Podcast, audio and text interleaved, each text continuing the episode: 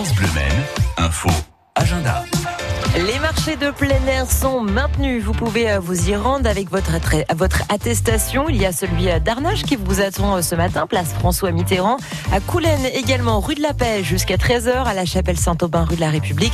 À Mulsanne, place de la mairie. Et puis au Mans, le secteur des Ardriers également accueille son marché. Au Halles et à la Butte, dans le quartier de la Cité des Pins aussi, et celui du Pâtis Saint-Lazare. Pas de changement non plus pour les jours de collecte des ordures ménagères. Les déchetteries de l'agglomération restent ouvertes aux horaires habituels. Même chose pour les parcs et les jardins. Et d'ailleurs, si vous allez vous promener une petite heure, pas plus, au parc Mono, bien sûr, avec votre attestation, dans les allées, vous pourrez découvrir l'exposition de l'artiste Pascal Etchkopar. Une exposition fraîche, poétique et pleine d'humour. Une expo ludique comme une ode à la nature à travers un système de cubes terrestres. L'exposition, elle est à voir dans les allées du parc Mono aujourd'hui jusqu'à 17h30.